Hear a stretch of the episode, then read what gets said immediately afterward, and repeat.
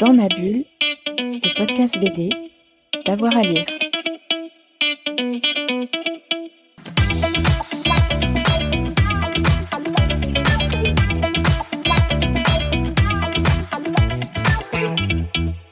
Bonjour à tous et à toutes, bienvenue dans ce nouvel épisode de Dans ma bulle, votre podcast 100% BD avec avoir à lire. Aujourd'hui, on vous emmène au cinéma voir un film Unicorn War d'Alberto Vasquez.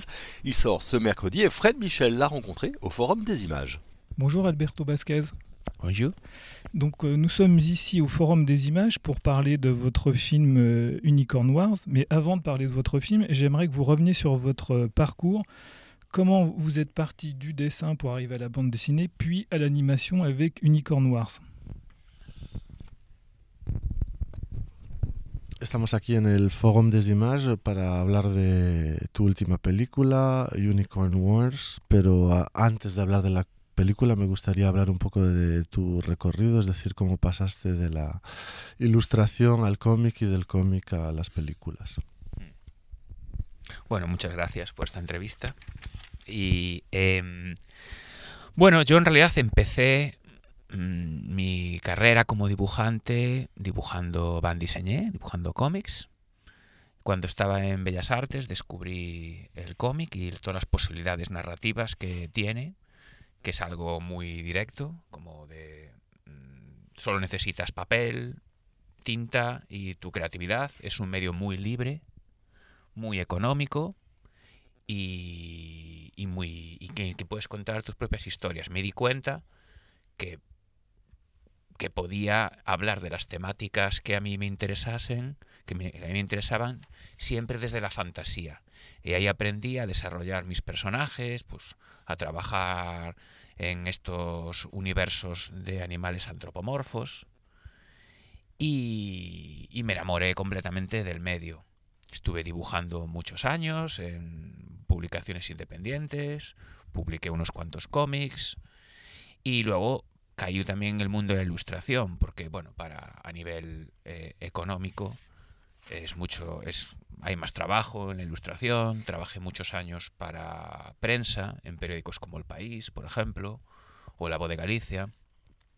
Y en la ilustración aprendí un poco a conceptualizar ideas, a trabajar con textos y aprendí también muchas cosas técnicas. Todo este bagaje del cómic y ilustración me lo he llevado a la animación. En el año 2009 eh, tengo la posibilidad de hacer un cortometraje ¿eh? Basado en mi cómic Psiconautas y este cortometraje se llama Bird Boy. Eh, y el corto, bueno, eh, eh, eh, fue bien, empecé a conocer mucho mundo, viajé y conocí un poco la animación. Para mí la animación es una mezcla entre mis dos grandes pasiones, por un lado el cómic y por un lado el cine. Y en el medio yo creo que está la animación, que es un medio con su propio lenguaje y sus propias reglas. Eh, además la animación es colaborativa, trabajas con mucha gente, ¿no? Y yo no estudié ni animación ni estudié cine. Y me pude apoyar con mucha gente, pues eh, animadores, eh, artistas, storyboarders, que, que, me han ayudado y he aprendido también, también mucho de ellos, ¿no? El corto este Beer Boy tuvo cierto éxito, gana, muy bien, o sea, eh, pues ganamos el Goya, ganamos muchos premios, viajé por todo el mundo y años después pude hacer eh, mi primer largometraje, Psiconautas, basado en, en el cómic y, fue todo una experiencia y, y, he aprendido mucho y he aprendido todo lo...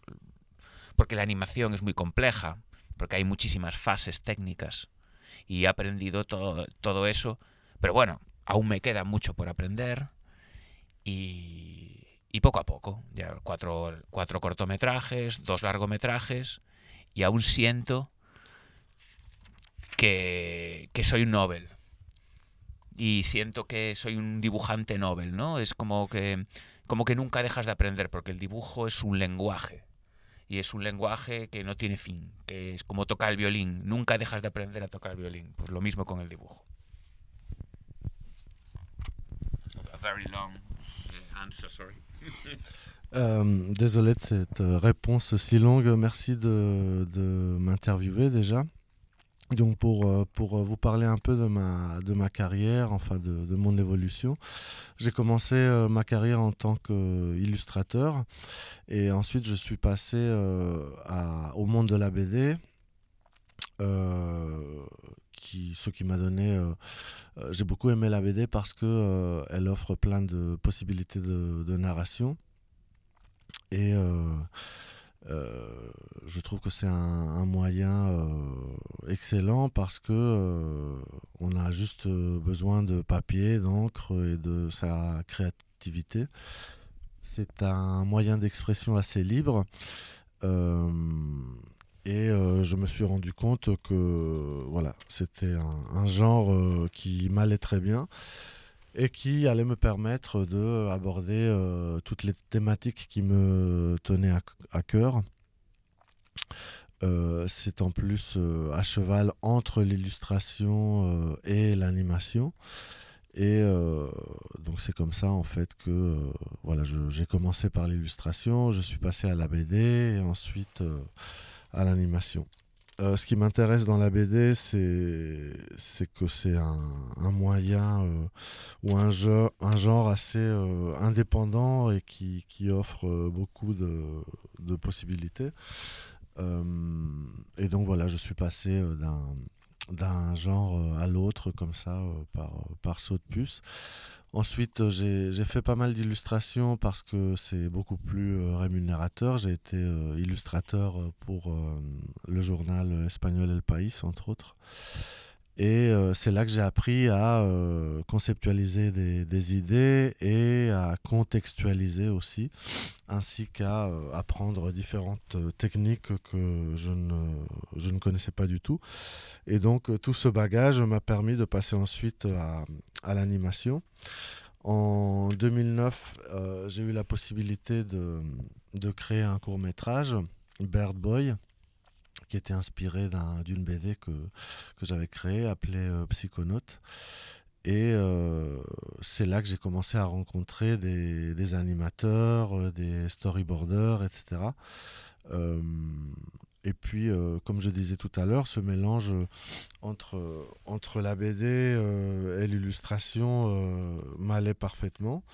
Le, en plus, c'est le, monde de l'animation est un monde assez euh, collaboratif. Moi, j'avais pas fait d'études de, cinéma ni de ni d'animation, etc. Donc j'ai rencontré euh, énormément de personnes qui étaient, elles, spécialistes de l'animation, des, scén des, scénaristes, des storyboarders, etc. Et j'ai énormément euh, appris de, ces personnes. Euh, par ailleurs, Bird Boyd a eu euh, a rencontré pas mal de, succès. Il a, remporté euh, le Goya cette année-là. Et ensuite, j'ai eu la possibilité de faire un premier long métrage, Psychonaute, qui est donc inspiré de cette BD dont je parlais tout à l'heure.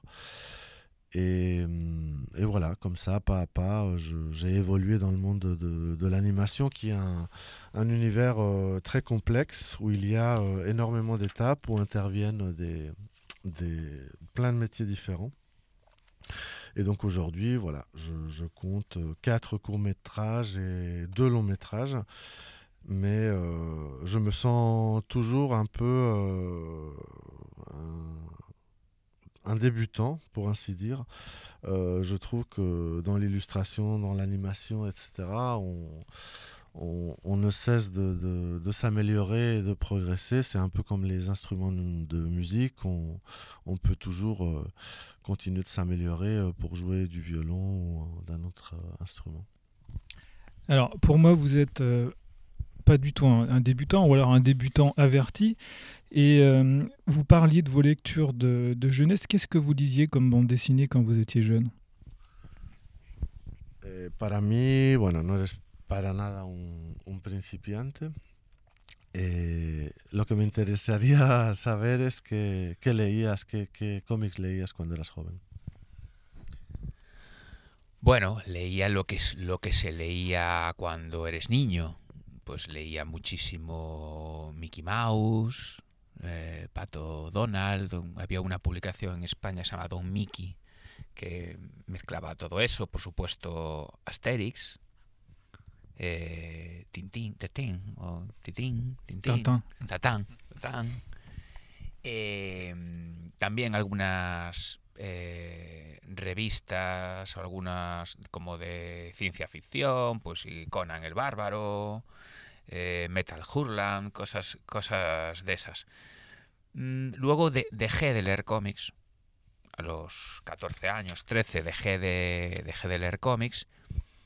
Y cuando llegué a Bellas Artes, descubrí que había cómics para adultos y otros y con otros tipos temáticas. El primer cómic que a mí me impactó muchísimo fue el Mouse de Art Spiegelman, en donde mm, descubrí que, que había que mediante el cómic que el cómic es un medio para contar cualquier tipo de historia. Em, yo nunca fui un niño que dibujase. Sí admiraba mucho a, lo- a los otros niños que dibujaban bien, pero yo no era un niño que dibujase. Y empecé a dibujar tarde, con 19 años, en, Bellas Artes. Y me fijé mucho en todo el cómic underground, francés y, americano. Pues em, dibujantes que me han influenciado mucho, pues pueden ser eh, Jim, Jim Woodring, Stéphane Blanquet, em, todo en general el cómic de la asociación, Lewis Trondheim, John Sfar, el cómic underground americano, Daniel Close, eh, Adrián Tomín, eh, bueno, em, y cómic underground en, en general, autoedición, ¿no? Bueno, em, eso es lo que... Esa es mi, mi relación con el cómic. Pero Yo creo que el- para mí el cómic me lo ha dado todo. Me ha dado mi propio lenguaje, mi manera de, manera de escribir, mi manera de narrar. Es donde he aprendido y, he aprendido a, contar mis historias, pero siempre desde la fantasía.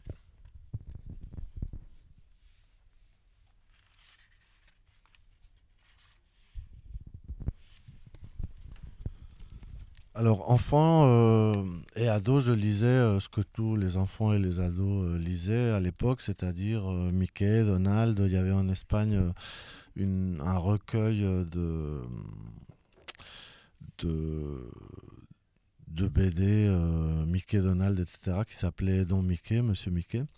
Et ensuite, bien évidemment, Tintin, euh, etc. Euh, Conan le Barbare également. Et puis ensuite, j'ai j'ai un peu arrêté de. Euh, vers mes 13-14 ans, j'ai abandonné ces, lectures-là. Et ensuite, quand je suis arrivé aux Beaux-Arts, c'est là que j'ai découvert qu'il y avait aussi des BD pour adultes. Euh, j'ai lu euh, Mouse euh, de Spiegelman qui m'a beaucoup marqué. Et j'ai compris que la BD était un moyen de, de raconter des histoires aussi, des histoires très, très variées d'ailleurs. Et euh, je dessinais très peu enfant, j'admirais les enfants qui, qui savaient dessiner, mais moi j'ai commencé à dessiner très tard, à 19 ans environ. Et ensuite j'ai été euh, bon, marqué euh, par plein d'auteurs de BD un peu underground, aussi bien américains que français. Je, je pourrais citer, je sais pas, Stéphane Blanquet, Jim euh, Daniel Close et, d'autres encore. Mais je me suis beaucoup intéressé à la BD underground, à l'au- à l'auto-édition aussi. Et voilà, voilà mon rapport à la BD. Euh, et c'est en fait la BD qui m'a donné euh, ma grammaire euh, à moi et, ma manière de raconter les histoires. toujours à partir de, de la fantaisie, de monde fantastique. Très bien. On va, on va donc maintenant passer à Unicorn Wars, vo- votre film qui, sort le 28 décembre en France. Et pour moi, en fait, c'est. J'ai beaucoup apprécié le film. C'est une sorte de fable noire sous acide et aux couleurs euh, chatoyantes où vous arrivez à mélanger aussi bien le monde de l'enfance et le monde de l'adulte, mais ça peut être parfois très violent. Vous évoquez des thématiques euh, comme l'écologie, les guerres de religion. Et, comment vous êtes arrivé à, mélanger tout ça et arriver ici? Ce sont, alors on, l'a déjà vu dans vos courts métrages précédents et dans vos bandes dessinées. l'écologie, la religion, les animaux, ce sont des thèmes qui vous sont chers. Vamos a pasar ahora a hablar de Unicorn Warns, que sale el 28 de diciembre en salas. Es una fábula negra, pero con mucho colorido, eh, que mezcla al mismo tiempo la infancia y el mundo de los adultos. Eh, está el componente de la ecología y de las guerras eh, religiosas. Eh, en tus cortos, en tus cómics, etcétera, son temáticas que, que mezclas muy a menudo. ¿Nos puedes hablar un poco más de esto? Sí, eh, bueno, Unicorn Wars es una película que habla de una guerra entre osos y unicornios, una guerra ancestral y religiosa, pero la verdadera historia es una guerra interna entre sus dos hermanos protagonistas por el amor de su madre. Es una historia de contrastes que juega a, a provocar emociones en el público, eh, estos iconos infantiles, osos y unicornios, eh, los ponemos en unas situaciones muy dramáticas y muy violentas. Es una historia que oscila entre el humor, parece que va a ser una película de humor, pero en realidad es un drama, una historia muy triste y una historia mm, casi de terror. Entonces juega con estos tonos, ¿no? Y juega con estos animales antropomorfos que nos recuerdan a nuestra infancia, los osos y, los unicornios, para hacerle sufrir realmente, ¿no? Eh, estos animales no tienen un tiempo ni un lugar definido, son anacrónicos y pertenecen a todas las culturas, con lo cual son universales. Y yo creo que esta película habla, es una alegoría sobre el origen común de todas las guerras, eh, sobre los fanatismos, sobre la religión y la violencia como herramientas de control. Y, y también se habla mucho, es una mezcla. Esta historia viene de un cómic corto, y después fue un cortometraje, Sangre de Unicornio, y luego se expandió, ¿no? Y entonces es una mezcla entre un poco mi universo, con una historia de género bélico, porque a mí me gustan mucho eh, las películas de, de, género bélico y quería hacer como un homenaje y también mezclado con una historia mística y religiosa, ¿no? con una, un libro sagrado, con una Biblia. Y todo esto, claro, una guerra con fanatismo, una, una guerra con religión por medio es mucho más peligrosa que una, que una guerra sin ella. Los personajes están mucho más fanatizados, tienen una leyenda, tienen un, una... bueno, tienen todo su, su, propio relato, ¿no? Y en la guerra, quien domina el relato, domina la guerra, ¿no? Y es un poco eso, quería hablar del origen común de todas las guerras, pero dándole la vuelta desde, desde la fantasía. Y es una película que, que yo creo que va encontrando también su propio camino, porque la relación entre hermanos, esta especie de relación Caín-Abel religiosa que tienen entre ellos, eh, es un poco el leitmotiv de la historia.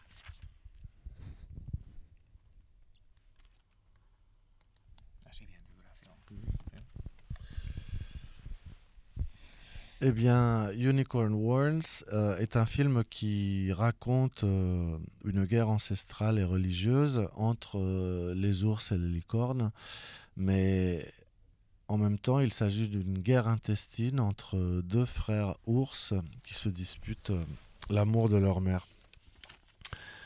Euh, je voulais euh, mélanger, créer des contrastes, provoquer avec cet univers entre les, ours et les licornes on a l'impression que c'est une comédie, mais c'est en réalité un drame. Et euh, plus le film avance, et plus on voit que c'est carrément un film d'horreur. Euh, J'aime souvent jouer avec ces animaux anthropomorphes. Euh, souvent pour les faire souffrir d'ailleurs et pour provoquer des, émotions fortes chez le spectateur. Et c'est la raison pour laquelle j'ai mélangé un peu ces personnages. C'est aussi une allégorie, une une métaphore à l'origine de la guerre, du fanatisme, de la religion, de la violence. tout ça comme élément ou outil de contrôle dans nos sociétés. Et l'idée vient d'une BD que j'avais créée, d'un court métrage qui s'intitulait Sang de licorne et étant donné que j'aime le, film, euh, les films de genre euh, euh, de guerre, voilà, j'ai mélangé ce genre de cinéma-là avec mon propre style et puis l'iconographie médiévale religieuse également.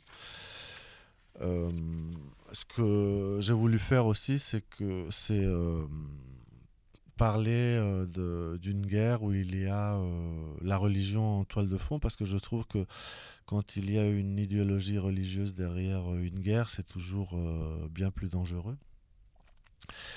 Et j'ai voulu aussi illustrer que dans la guerre, ce sont les vainqueurs en fait qui, qui font le, le, récit de cette guerre. Et et je trouve aussi que finalement le, le film trouve, euh, le film avançant, il trouve sa, sa propre voie. Et c'est cette histoire entre deux frères euh, euh, qui, qui, se déchirent parce que finalement ils convoitent tous les deux l'amour de leur mère. C'est un peu l'histoire d'Abel et Cain dans la Bible. et C'est un peu le leitmotiv du film aussi.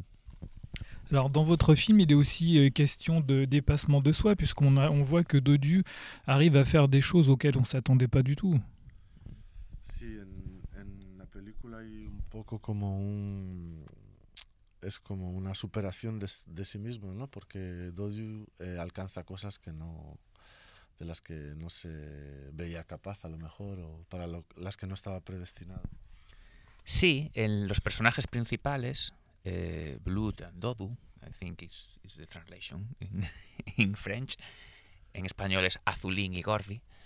Eh, van cambiando sus papeles. Eh, Azulín al principio se, se, muestra como el hermano fuerte, como él es un oso bonito, vanidoso, egoísta, y, eh, y Dodu es inseguro, tímido, pero cuando llegan al bosque y las cosas empiezan a poner difíciles, los personajes empiezan a sacar su verdadera personalidad. Es un viaje al lugar, al lado, al lugar más oscuro de sus almas. Y, y Azulín se empieza a mostrar pues como realmente es y todas sus inseguridades.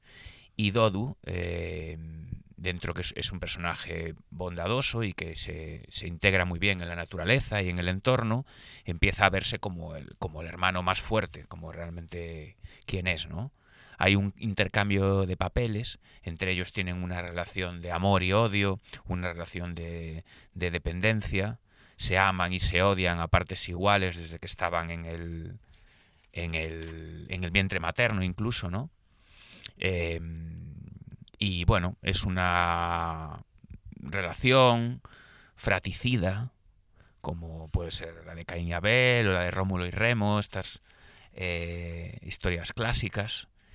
Y, es muy interesante el arco de transformación de los dos personajes.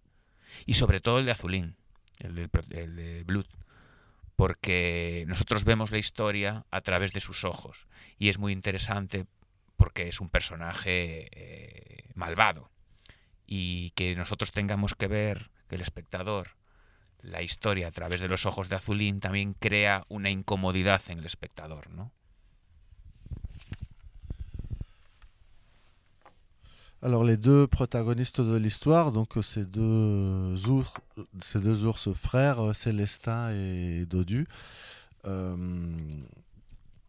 sont présentés euh, comme deux, antagonistes, c'est-à-dire que Célestin est fort, beau, vaniteux, euh, égoïste, alors que Dodu est insécure, timide, etc.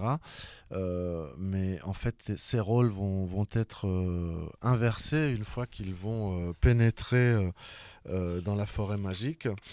Euh, c'est aussi un voyage euh, intérieur de ces deux personnages. Euh, Célestin va montrer son vrai visage une fois dans la forêt, ses insécurités, etc. Alors que Dodu s'intègre parfaitement dans la nature, est très à l'aise. Donc finalement, il y a un peu un, échange ou un, un renversement dans le dans les traits de caractère ou de tempérament des, deux protagonistes. Ces deux, euh, ces deux frères ont, un rapport euh, d'amour-haine, euh, comme c'est souvent le cas entre frères et sœurs. Cela est le cas depuis bon, leur plus jeune âge et même avant, parce que ça commence déjà quand ils sont dans le ventre de leur mère. C'est un peu une relation, un rapport fratricide, comme celui de Abel et Cain ou d'autres personnages encore dans l'histoire de l'humanité. Et euh, euh, ce que je trouve intéressant, c'est de euh, forcer le, spectateur à, voir l'histoire à travers le, regard de, Célestin parce que c'est quelqu'un d'assez obscur, de pas bienveillant, etc. Et, je trouve que voilà, ce, défi pour le spectateur est intéressant aussi.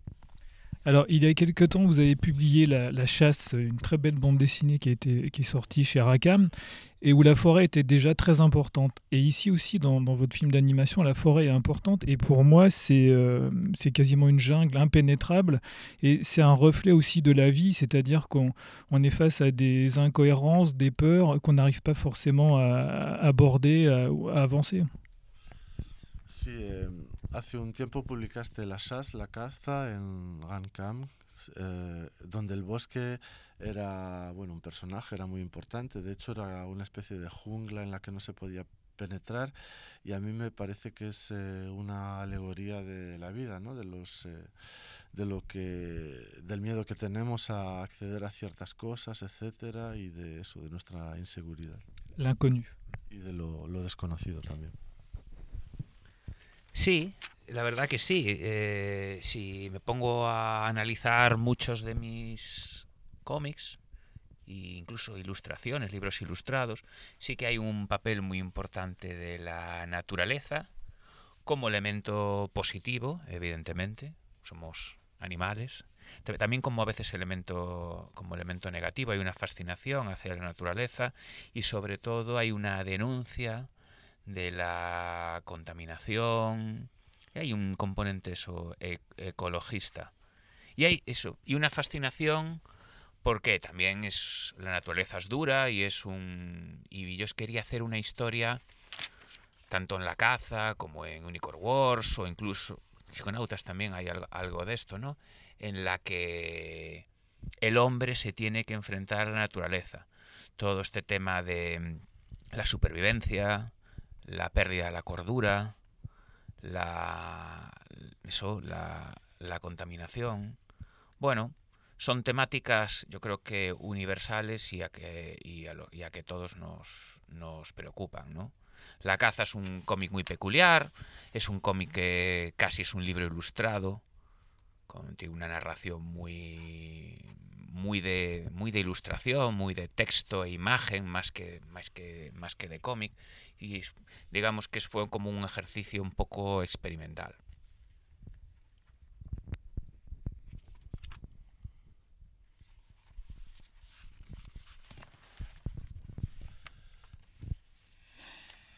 Oui, si j'analyse euh, mes BD et mes livres d'illustration, euh, je dirais en effet que la nature est très présente à chaque fois, euh, souvent comme un élément positif, mais parfois aussi négatif, puisqu'elle peut être hostile. C'est, hum, ça raconte bien évidemment ma fascination pour la nature, mais il y a là aussi une composante écologique assez forte. Euh, c'est-à-dire la dégradation de l'environnement naturel, la pollution, etc. Euh, j'aime aussi euh, présenter la nature comme, comme quelque chose de fort et, un moyen hostile aussi contre lequel il faut lutter parfois. Et aussi bien dans Unicorn Wars que dans La Chasse, que dans Psychonautes. ce la nature était est très présente et, et c'est une métaphore aussi pour dire que euh, l'homme doit faire face euh, à la nature et il y a là des questions qui ont à voir avec euh, la survie, la pollution, la perte de la raison, etc. Ce sont finalement des, thématiques universelles, je crois. Et euh, dans la chasse en particulier, euh, elle est très présente aussi.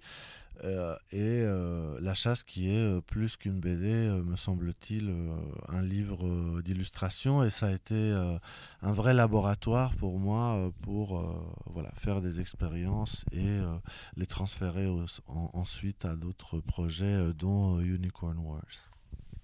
Alors, il y a très très peu de films d'animation de ce genre pour adultes. Euh, Je sais que vous avez été soutenu assez libre dans la, la construction, la fabrication de votre film, mais est-ce que vous pensez qu'il est dur aujourd'hui de sortir des films pour adultes, des films d'animation pour adultes? Sí, hay pocas películas de animación para adultos de este tipo y sé que has sido bastante libre en cuanto a la creación, la narración, la construcción de la película, eh, pero dirías que es difícil eh, hacer este tipo de, de películas de animación para adultos hoy.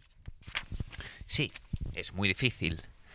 Eh, es muy difícil hacer películas para adultos que jueguen con la fantasía, que sean oscuras, que sean violentas y conseguir la financiación para todo esto, ¿no? Es como muy complicado.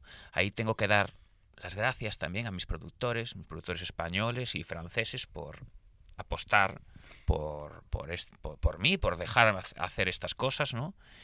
Y, es complicado, es complicado encontrar el dinero. En España tenemos una industria muy pequeña, entonces nos vemos obligados a coproducir. En este caso, aquí en Francia estamos coproduciendo con Hotel de Minuit, eh, que tiene su estudio aquí en París y otro en Angoulême. Y ha sido una, una ayuda indispensable para hacer esta película. Em, esta película está toda realizada en Blender, que es un software libre, open source, y mezcla 3D, animación 3D con animación 2D tradicional. ¿no? Aquí en Francia se han encargado de, mm, de todo el 3D y el resultado es, es- es muy positivo. Y, mm, y yo soy un afortunado.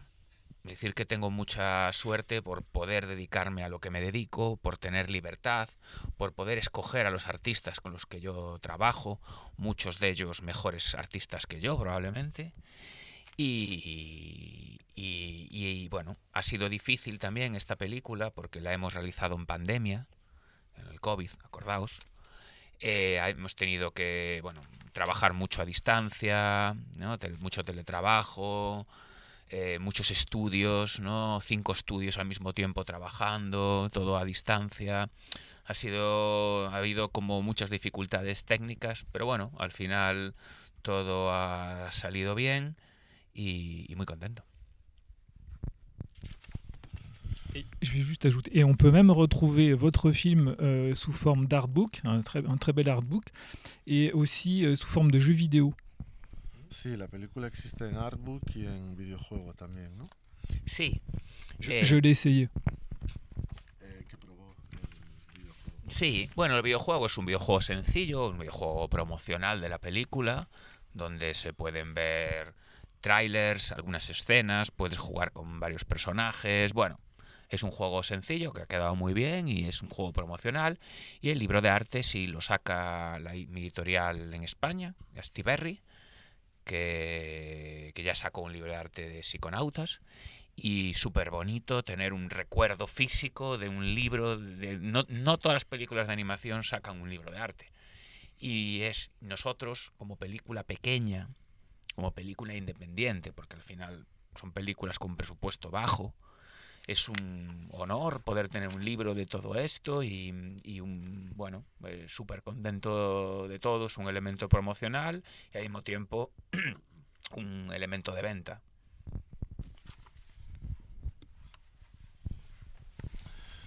Euh, c'est en effet très dur de, faire, de faire des films d'animation euh, pour adultes aujourd'hui, euh, surtout qui allient la fantaisie à la violence.